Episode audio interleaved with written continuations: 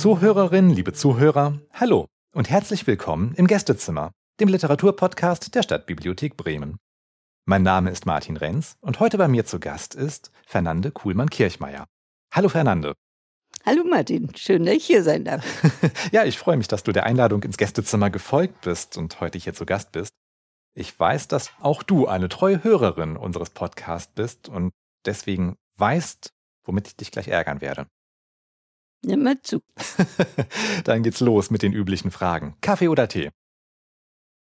Kaffee und mal Tee. Ist das Glas halb leer oder halb voll? Halb voll. Lerche oder Nachtigall? Lerche. Thriller oder Liebe? Liebe. Faust oder Mephisto? Faust. Bleistift oder Schreibmaschine? Bleistift.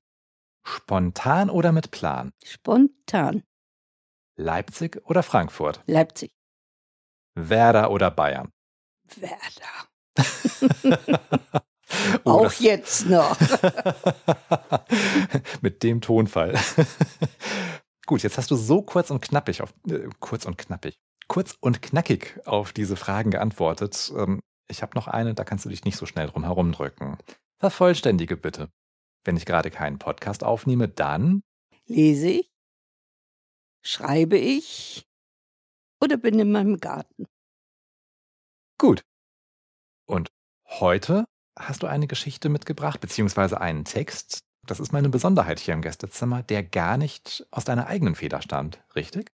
Nein, das ist ein Vermächtnis von meinem verstorbenen Mann, was wir gefunden haben im Computer und haben es dann aufbereitet, gedruckt, gebunden für die Familie. Mhm. Und er wollte uns das, er ist im April gestorben, er war immer sehr bedacht, dass ich nicht in seinem Rücken stand und so über die Schulter auf den Computer schaute und sagte, lass man, er wollte uns das zu Weihnachten schenken. Ah. Es ist nicht mehr dazu gekommen. Und so habe ich das dann vervollständigt und äh, finde ganz schön, weil er kommt hier aus der Nähe, nicht ganz so nah, aber aus Pferden. Wenn man das dann doch mal äh, an die Öffentlichkeit oder an Teil der Öffentlichkeit bringt. Ja, wunderbar. Das ist ja hier die Gelegenheit. Für unsere Zuhörerinnen und Zuhörer, kannst du vielleicht noch mal kurz sagen, wie heißt dein Mann?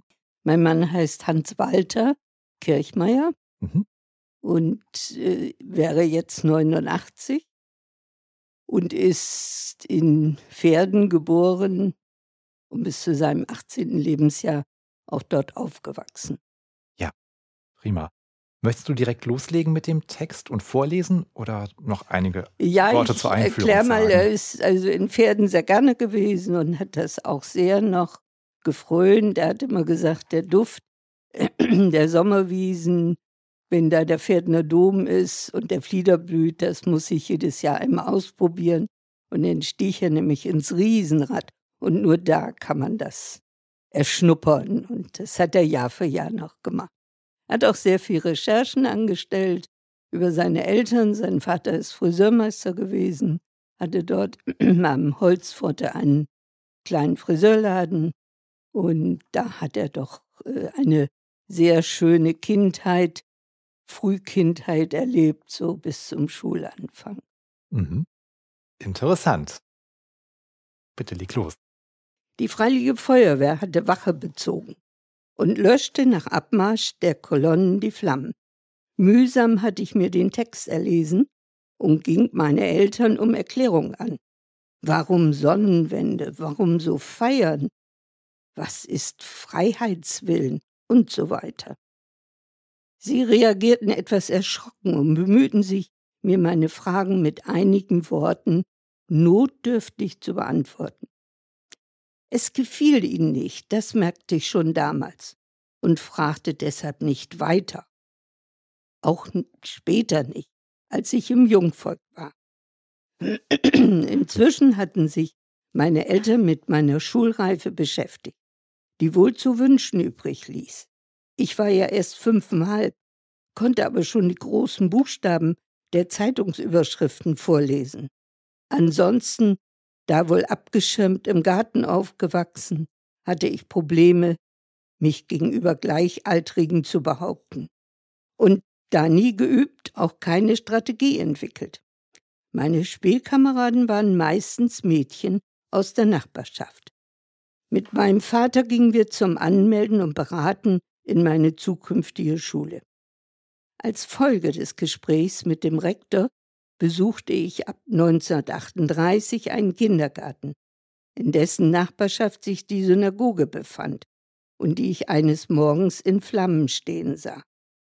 Was mich empörte, war die Feststellung, dass die freiwillige Feuerwehr tatenlos daneben stand, ohne meinen Vater, der doch mit dazugehörte, und so rannte ich spontan in seinen Laden und berichtete ihm. Er war im Zweifel, ob er den Alarm überhört hätte, schwang sich aufs Fahrrad und jagte zur Wache, die ganz, ganz nahe neben der Synagoge stand und erlebte, wie sein Feuerwehrhäuptling ihn wieder nach Hause schickte. Meine Eltern haben sich in leisen Worten beraten. Mein Vater setzte mich auf sein Fahrrad und fuhr mich in den Kindergarten. Andere Kinder erzählten mir dort von eingeschlagenen Schaufenstern, die ich mir auch natürlich ansehen musste, als der Kindergarten uns nach Hause ließ. Da lagen vor einem Geschäft viele Scherben auf dem Tresor.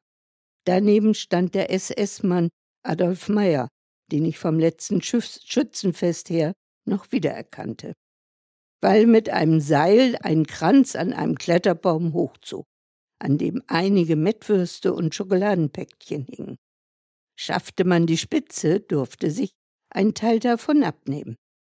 Mein Vater stand plötzlich neben mir, verfrachtete mich auf sein Rad und brachte mich schnell nach Hause, wo man sich, wo man mich schon vermisste. Es setzt die Hiebe und die Belehrung, in Zukunft immer auf direkten Wege schnell nach Hause zu kommen. Mein sechster Geburtstag kam heran. Zu meiner großen Überraschung entdeckte ich auf dem bunt geschmückten Geburtstagstisch ein Tischklavier, richtig mit Tasten und Deckel zum Aufklappen. Sofort wurde geübt.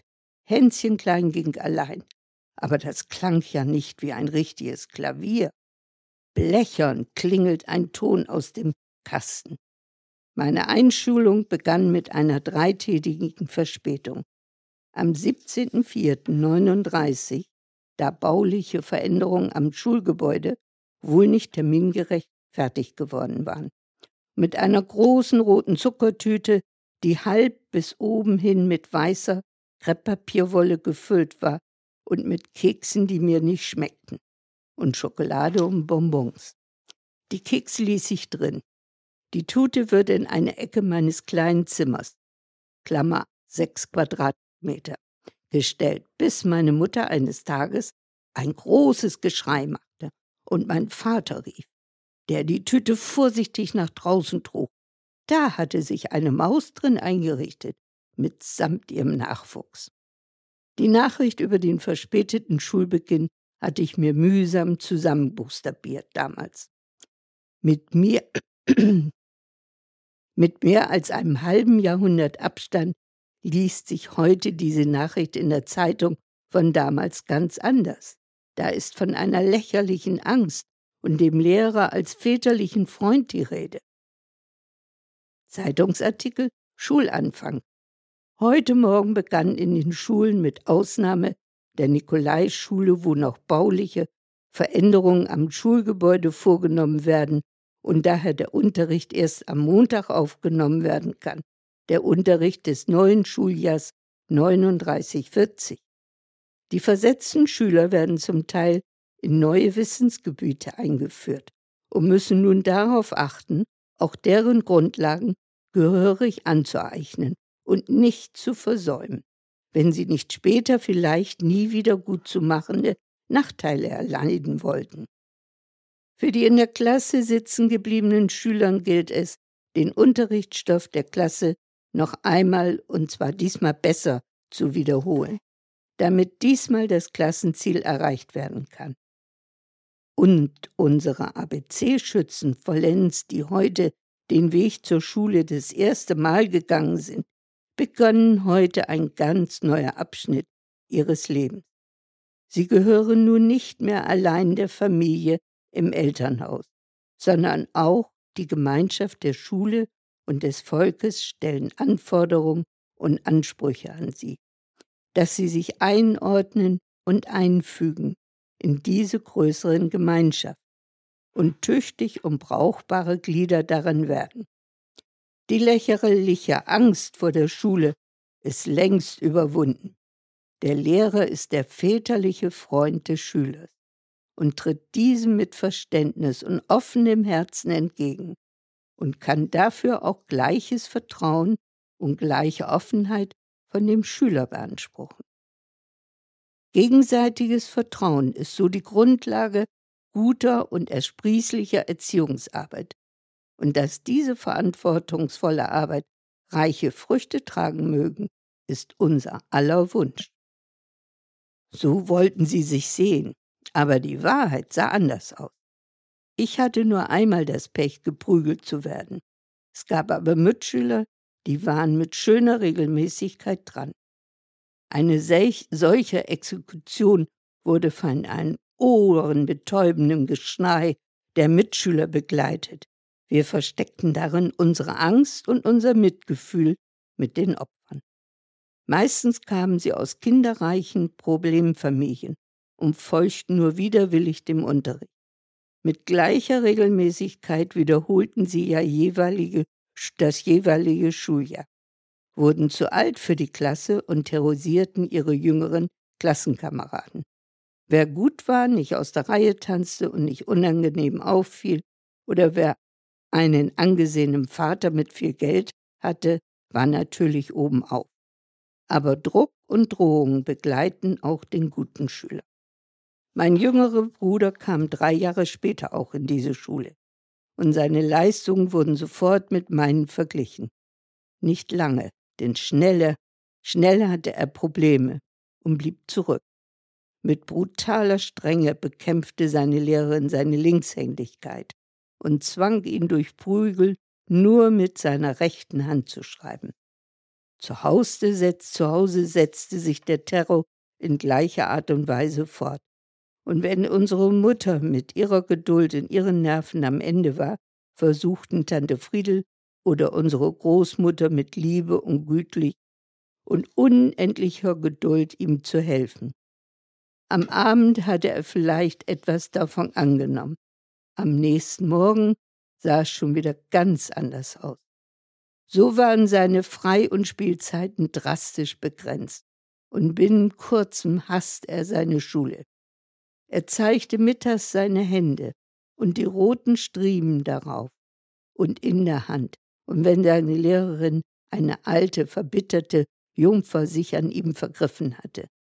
Noch heute, nach mehr als 50 Jahren, steigen ihm die Wuttränen in die Augen, wenn er von dieser Zeit erzählt.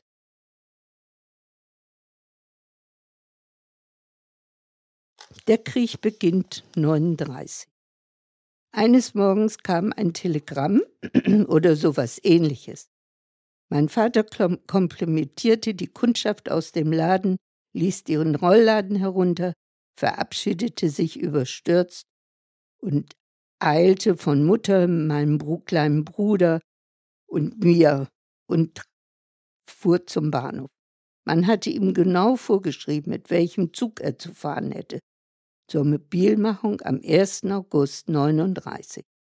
Alle zwei Wochen kam er am Samstag Nachmittag und fuhr Sonntag wieder zurück in die Kaserne oder in den zum Schlafsaal umfunktionierten Tanzsaal eines Dorfgasthofes. Erst jetzt, wo ich diese Erinnerung niederschreibe, erfuhr ich von seiner Tätigkeit damals. Er und seine Kameraden erweiterten ein schon bestehendes Lager zum Kriegsgefangenenlager und geleiteten Wochen später die ersten polnischen Kriegsgefangenen in das Lager St. Bostel.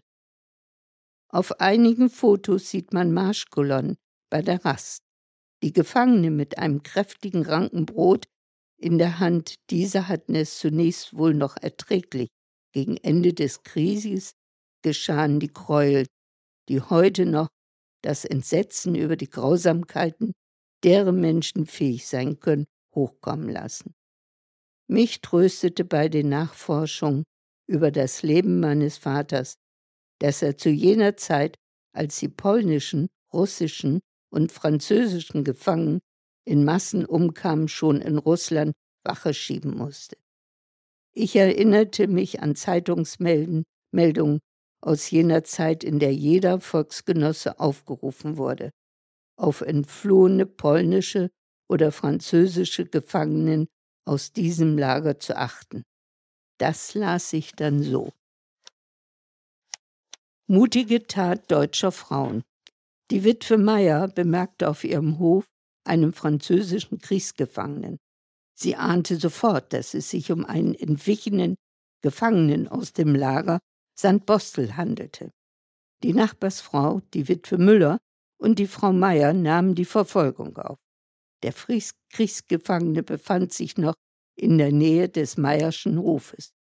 Auf Anruf hob der Kriegsgefangene seine Arme hoch und ließ sich durch die beiden Frauen festnehmen, die zunächst seine Taschen auf gefährliche Werkzeuge revidierten. Dann nahmen sie ihn mit in die Wohnung und benachrichtigten die Gendarmerie. Auch an den 1. September 1939 erinnere ich mich gut. Meine Eltern hörten morgens die Nachrichten vom Zurückschlagen der deutschen Streitkräfte in Polen. Und Mutter brach in Tränen aus. Vater eilte vorzeitig zum Bahnhof in die blöde Kaserne und ich kam in den Garten. Krieg. Aber die Sonne schien so wie immer, am Himmel nur die Vögel. Fliegerschüsse waren auch keine zu hören. Was hatte sich denn eigentlich geändert? Ich vermochte nichts Furchtbares zu entdecken. Das Vater in die Kaserne musste, war wohl das eigentlich Schlimme. Am einen Sonntagmorgen nahm mich meine Mutter mit in ein Lokal ins Clubzimmer. Dort waren Stühle und Tische in einer Ecke zusammengeschoben. Hinter einem Tisch saßen zwei würdevolle und ältere, aber freundliche Herren mit einer Liste.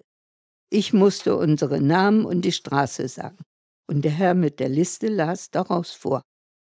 Eine Erwachsene, ein Kind, sieben Jahre alt, ein Kleinkind, zwei Jahre alt, ein Haushaltsausweis, eine Raucherkarte, F. Frau. Eine Kleiderkarte. Ein Haushaltsausweis. Der andere nahm von dem bunten Stapel einige Bögen und gab sie uns. Ich hatte eben die Lebensmittelkarten für unsere Familie für den Zeitraum von vier Wochen entgegengenommen. Es wurde alles rationiert. Es gab jetzt sehr vieles nur noch auf Marken. Und Mutter bestand darauf, dass ich mir die Karten noch einmal ansah und mir die Kennbuchstaben einprägte. Und dann musste ich in der Liste per Unterschrift quittieren. Dasselbe wiederholte sich mit den Karten für die Mitbewohner im Haus. Und von da an habe ich, von ganz wenigen Ausnahmen abgesehen, die Karten und diese alle vier Wochen in Empfang genommen, solange es die Rationierung gab. In den, Chef, in den Geschäften fing eine elende Schnippelei an.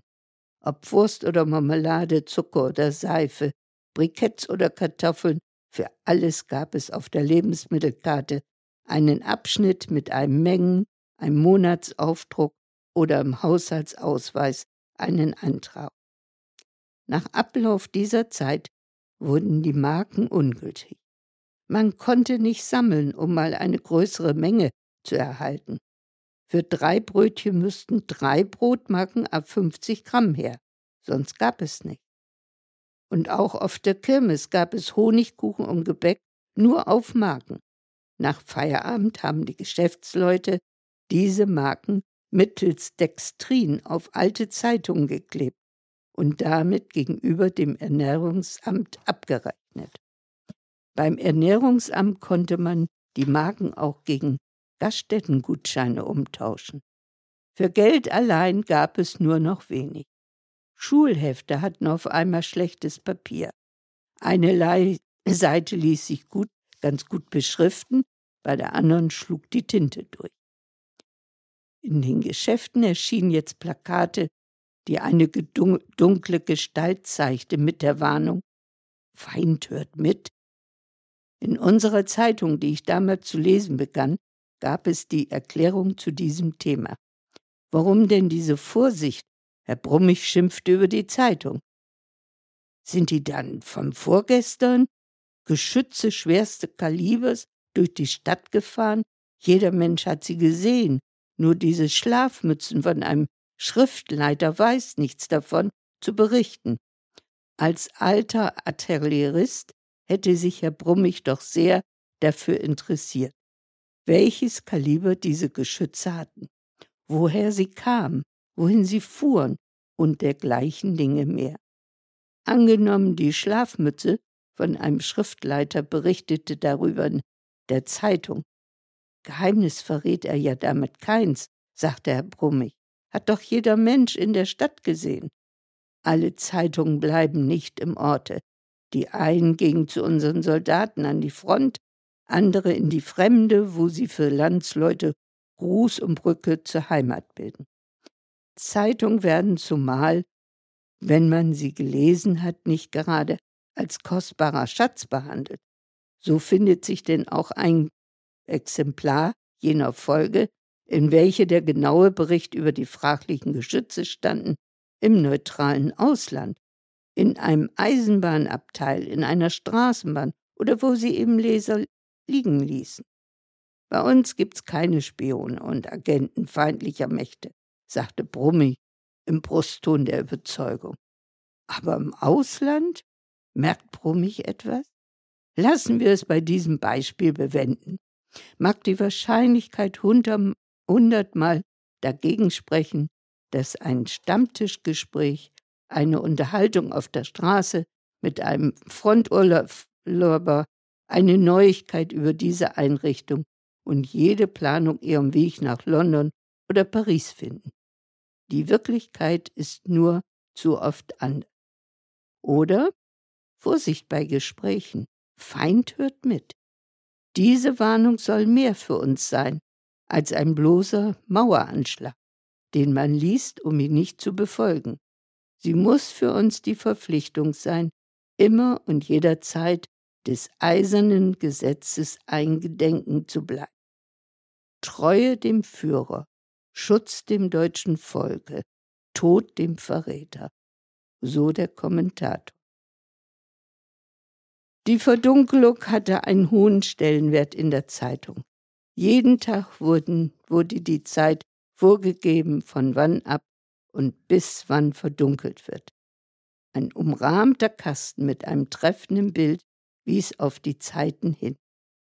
Aus den Papiergeschäften holten wir uns Verdunklungspapier, aus denen wir kunstvolle Rollos fertigten. Die verhinderten, das Licht aus den Fenstern nach draußen fiel. Volksgenossen gingen umher und kontrollierten die Lichtdichtigkeit. Bei Beanstandung klingelten sie oder brüllten Licht aus. Im Januar 39 hatten wir schon die ersten Luftschutzübungen gehabt und mussten auf das Alarmsignal hin ins Nachbarhaus eilen, und dem ein vorschriftsmäßiger Luftschutzkeller eingerichtet worden war. Wohl auch, weil sich ein NSV-Dienststelle im Hause befand. Eine junge Frau aus der Nachbarschaft weinte zum Gotterbarmen und ließ sich nicht trösten, obwohl schon eine Vorahnung hatte, was uns zu blühen würde. Wenige Tage nach Kriegsausbruch gab es schon Fliegeralarm und wir mussten wieder in den Schutzraum im Nachbarhaus. Dort gab es einen Luftschutzwart, der uns die Plätze zuwies und kontrollierte, ob alle Bewohner der sieben Häuser unsere Straßen anwesend waren. Einige Frauen weinten still in sich hinein, aber mehr passierte diesmal nicht. Viele Monate später, als die dicken Bomberpulks über uns nach Berlin und Dresden flogen oder die alliierten Granaten gegenüber in die Kaserne schlugen, nahmen wir den Kopf zwischen die Schulter guckten auf die Uhr, wann diese Schinderei vorbei sein könnte.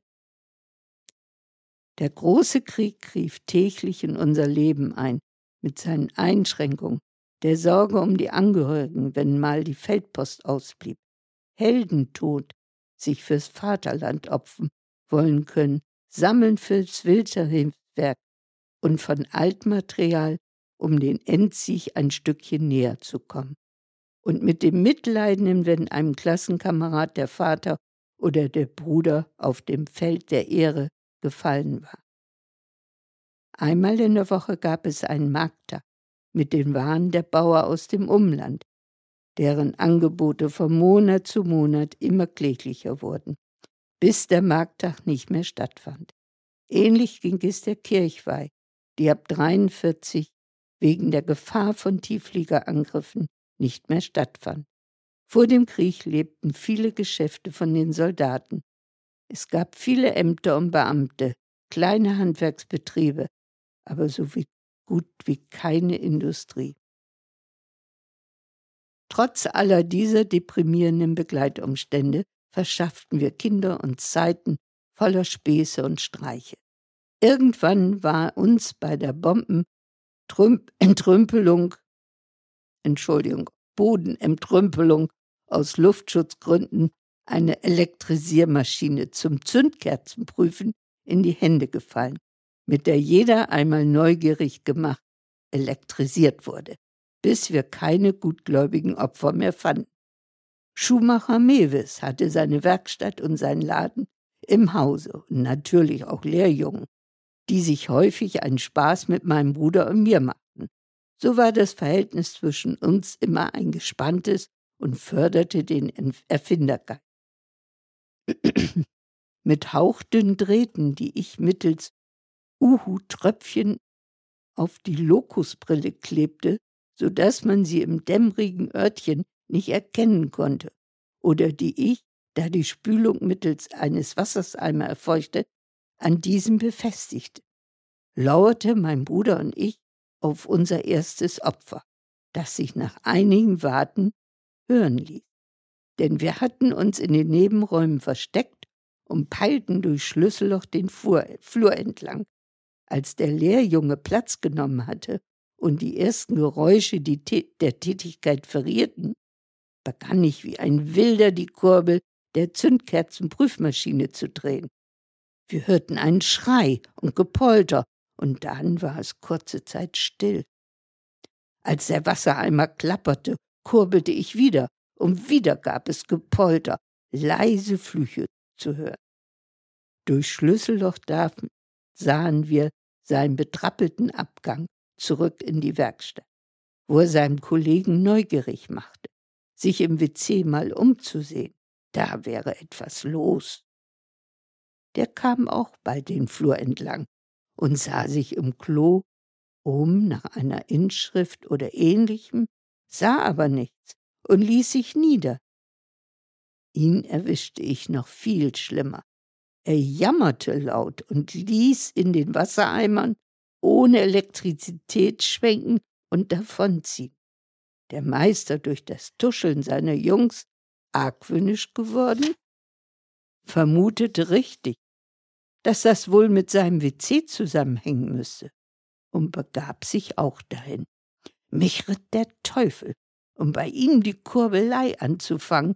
Er schrie richtig auf, stürmte aus dem Lokus in den Garten, wo er bei sich im Laufen die Hosenträger hochzog und die Hose zumachte und hielt Ausschau nach uns beiden und schimpfte laut und fürchterlich auf uns, bevor er sich in die Werkstatt zurückzog. Die Maschine und die Drähte wurden schnell entfernt und versteckt, und über den Zaun hinten verließen wir Haus und Garten. An diesem Tag passierte nichts mehr, am nächsten auch nicht, und wir bewegten uns schon wieder ganz zutraulich, als er aus dem Schuppen im Garten hervorsprang, den Spannriemen in der Hand und sofort Kurs auf mich nahm. Das hast du nicht umsonst gemacht. Ich werd's dir schon zeigen. Ich rannte um mein Leben und er immer so zwei, drei Meter hinter mir. Nun, er war schon ein später Fünfziger, bestand aus einer großen Kugel und aus einer kleinen Kugel, Bauch und Kopf ohne Haare. Seine kurzen Beinchen konnten keine so lange Schritte machen, um mich einzuholen. Und ich hatte etwas Zeit, mir während der Yacht einen Fluchtplan zu machen. Ich steigerte das Tempo während der Runden durch den Garten, bis ich so viel Abstand hatte, dass die Zeit ausreichte, um den Zaun zu flanken. Er hing keuchend am Zaun, konnte kaum sprechen, und ich hatte Zeit und Ruhe, mich zu meinen Freunden abzusetzen. Unsere Mutter war diese Yacht nicht verborgen geblieben. Sie bekam seinen Zaun, Zorn auf uns voll zu hören, kämpfte mit sich, das Lachen zu unterdrücken, als sie von dem Streich erfuhr, und sagte ihm, dass wir beide morgen zu ihm kämen, uns zu entschuldigen. Das taten wir auch. Er nahm die Entschuldigung an und wir schlossen Frieden. Später hat er auch darüber gelacht. Unsere Nachbarin und Mitbewohnerin des Hauses, Frau Jakob, hatte diese Yacht auch bemerkt und ging neugierig, wie sie nun mal war, unter einem Vorwand zu unserer Mutter in unsere Küche, um zu hören, was wir, die schrecklichen Jungs, wieder angestellt hätten. Sie selber hatte zwei brave, aber langweilige Töchter, mit denen sie nichts anzufangen war. Selbst beim Versteckenspielen abends im Garten kam keine Freude auf. So sehr zurückhaltend bewegten sie sich dabei. Und sie waren leicht zu finden. Beim Marschieren üben waren sie immer die, die parieren mussten.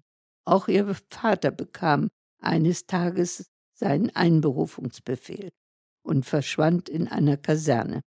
Die beiden Frauen standen nun allein vor der Aufgabe, ihr Leben zu meistern, die Kinder zu erziehen und alle Belastung fast ohne Beistand von außen zu meistern.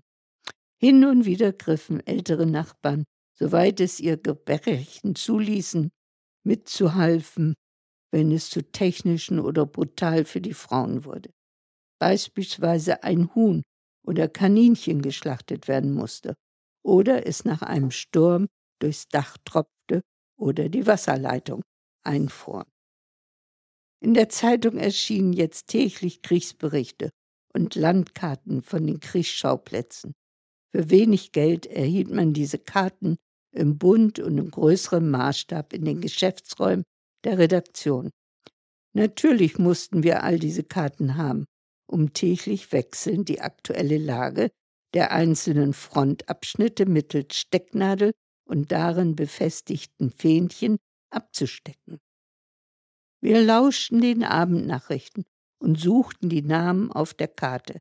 Es machte Spaß, deutsche Truppen siegen zu sehen. Es waren unsere jungen Helden, die weder Tod noch Teufel fürchteten, um die Heimat zu schützen.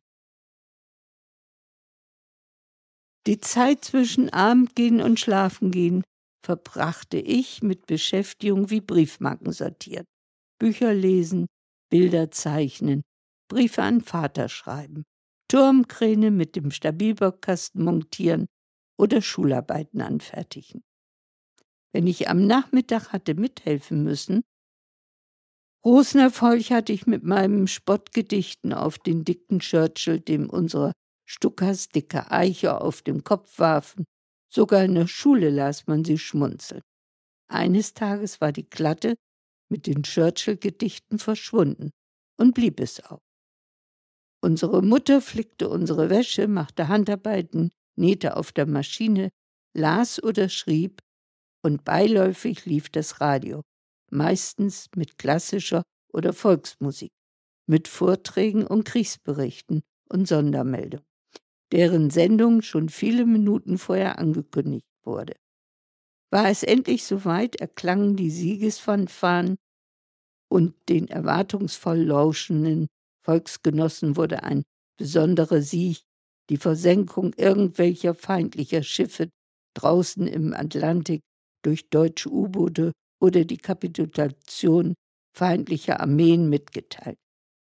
Nach dem Kriege erfuhr ich, dass die Wartezeit bis zur Verkündung der Meldung systematisch eingeplant war, und um Spannung zu erwecken, aber auch Gaststätten, Fabriken und Lager aktivieren sollten, um eine möglichst große Zuhörerschaft zu erreichen. Nach der Nachricht erklang zackige Marschmusik, um das Hochgefühl der Zuhörer zu steigern. Manche Sportmeldungen heute erinnern mich in ihrer Art der Präsentation an die Kriegszeit.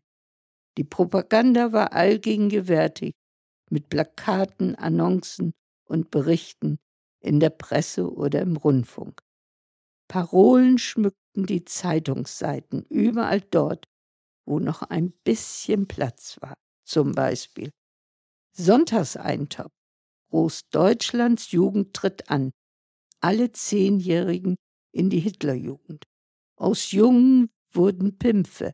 Jahrgang 28, 29 reiht sich ein.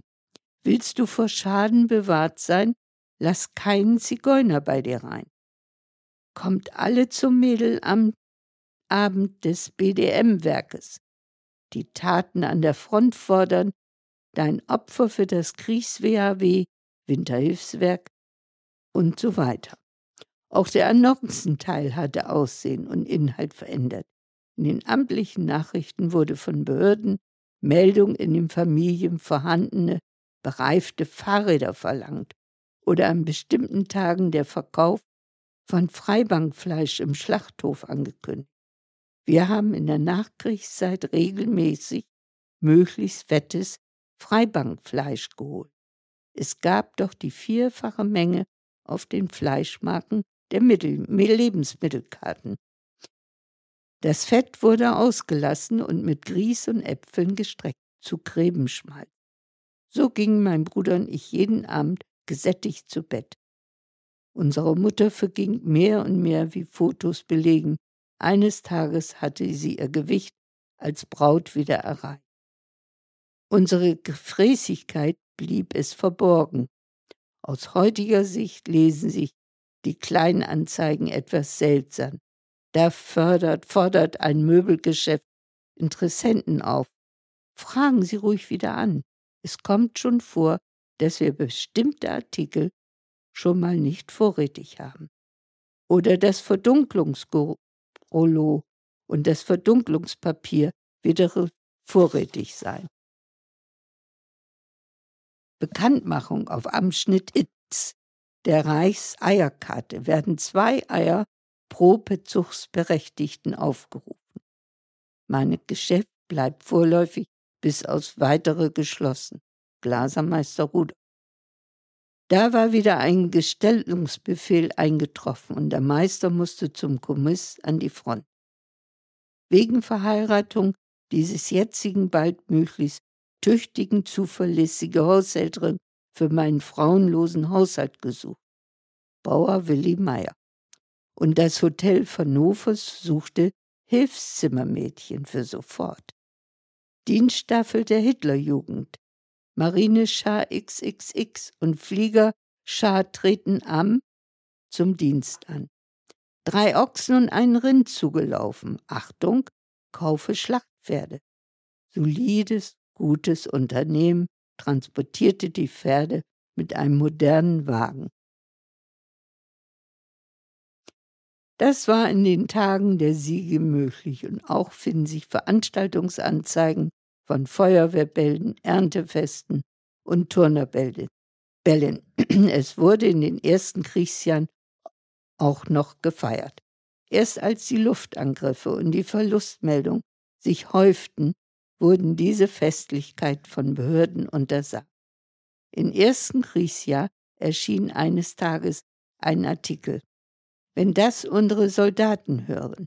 Nach dem Weltkrieg 18 gab der Engländer Hamilton Feist, der nach authentischen Angaben seinerzeit die englische Propagandazentrale führend gegen Deutschland beeinflusste, ganz offen zu, dass seine Propagandaabteilung mit derselben Sorgfalt Lügen fabriziert haben wie andere Abteilungen Munition.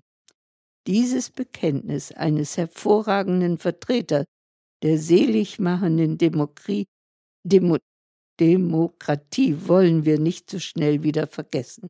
Es vielmehr an jene Stammtischstrategien verabreichen, die bedenkenlos auf der vom Feind ausgelegten Lügenleimroute einherstolzieren, sich bemühen und dabei ganz vergessen, seit nunmehr gut sieben Monaten das Reich im Kriegszustand lebt. Was haben die Lakaien des Lügenlords sich in den letzten Monaten alles an gemeinsten Hetzmeldungen geleistet?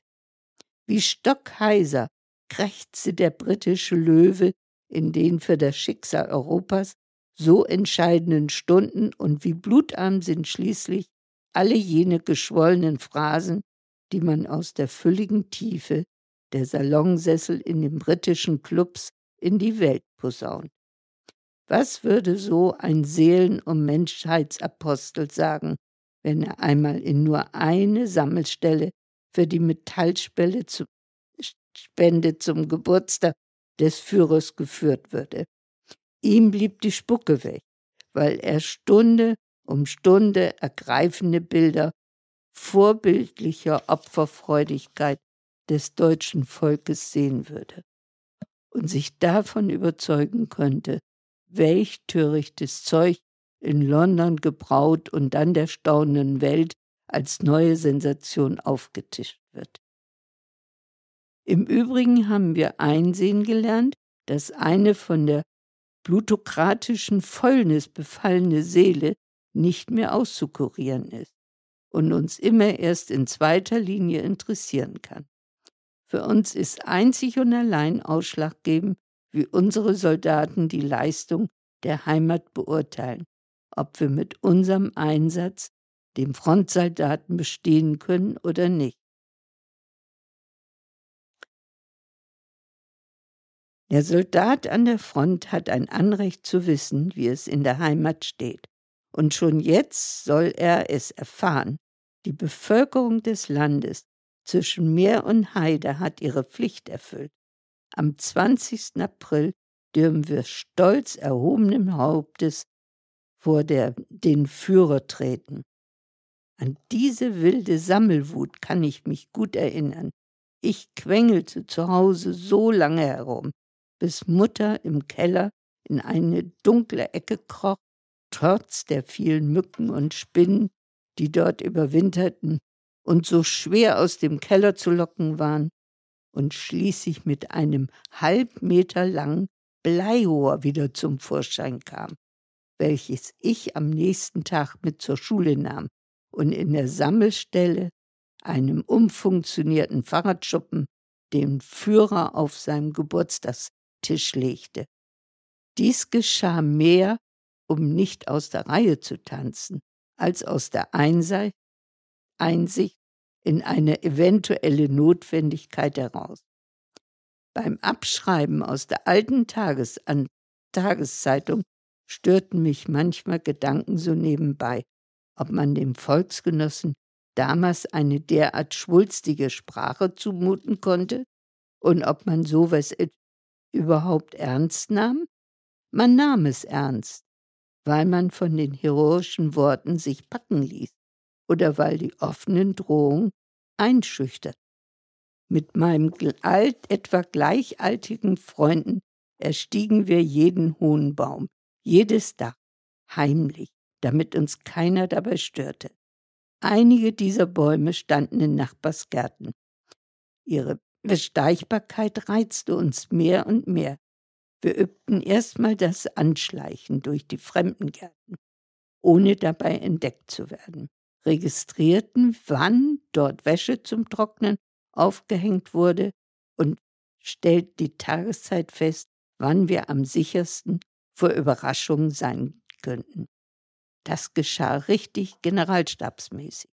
Ich legte in einer Klatte Skizzen über das zu erkundende Areal an, Zeittabellen über die Benutzung durch die Besitzer und fand damals die günstigsten Zeiten heraus. Das war so im Morgengrau. Und so gelangen uns mehrere Erstbesteigungen dieser hohen Bäume zwischen vier und fünf Uhr im Sommer. Während rundherum noch alles schlief, in einem Baum richten wir ein Depot ein, wo wir unsere Seile und Strickleitern versteckten. Von diesem Baum aus konnten wir auf das Dach eines fast eingewachsenen Gartentempels, etwa fünf Meter hoch gelegen, steigen, um uns ungeniert dort bewegen. Kamen die Anwohner mal in diesem Teil dieses Garten, legten wir uns flach auf das Dach, blieben verborgen.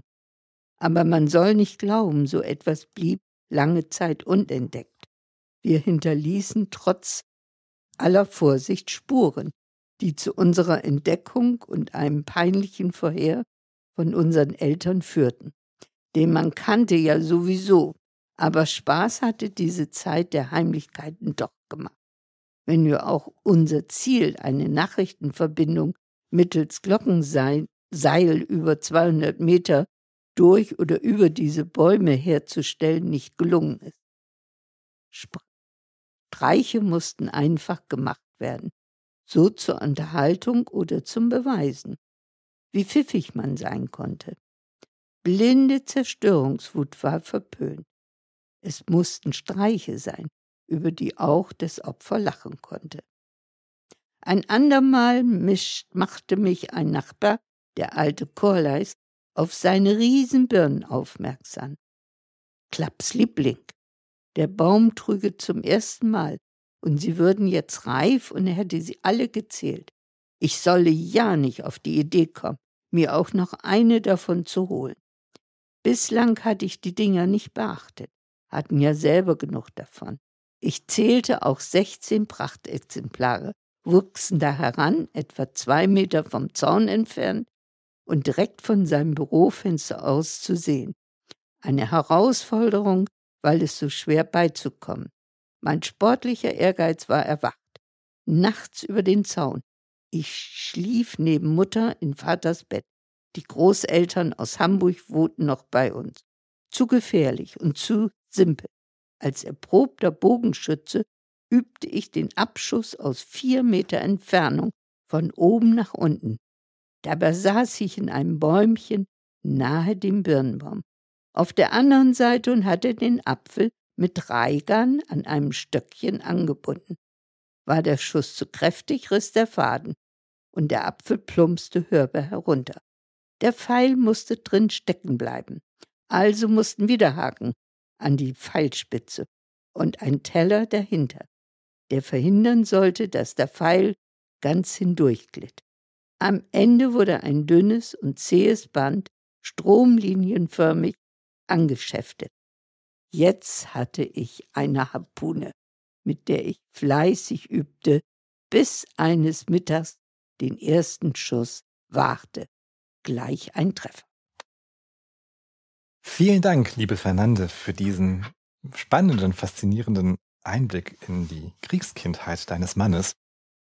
Was unsere Zuhörerinnen und Zuhörer jetzt gerade nicht sehen konnten, ähm, ich musste hier gerade ähm, schon eingreifen, das Buch ist noch viel dicker und hält noch viel, viel mehr an Erfahrungen bereit, vermute ich. Das ist. Leider handelt es sich dabei nur um ein Manuskript, das nur der Familie zugänglich ist. Mein Vorschlag wäre, wenn jemand noch mehr erfahren möchte, dass er Kontakt zu uns aufnimmt über die Website stabi-hb.de slash Gästezimmer und dann werden wir es bestimmt irgendwie hinbekommen, Kontakt zu dir herzustellen. Wärst du damit einverstanden? Da wäre ich mit einverstanden. Ja, super. So könnte man ja auch eine Lesung draus machen. Gut. Also, dann würde ich sagen, machen wir an der Stelle Schluss, so leid es mir tut. Aber wir haben jetzt schon jeglichen zeitlichen Rahmen gesprengt. Das wollte ich gar nicht. Ja, du warst so drin im Lesen. Ich habe hier noch mit Händen und Füßen versucht, dir zuzuwinken und Zeichen zu geben. Also, liebe Fernande, herzlichen Dank nochmal bitte, für diese Lesung, auch im Namen unserer Zuhörerinnen und Zuhörer. Ja, das war es für heute aus dem Gästezimmer der Stadtbibliothek Bremen. Vielen Dank fürs Zuhören und bis zum nächsten Mal. Danke.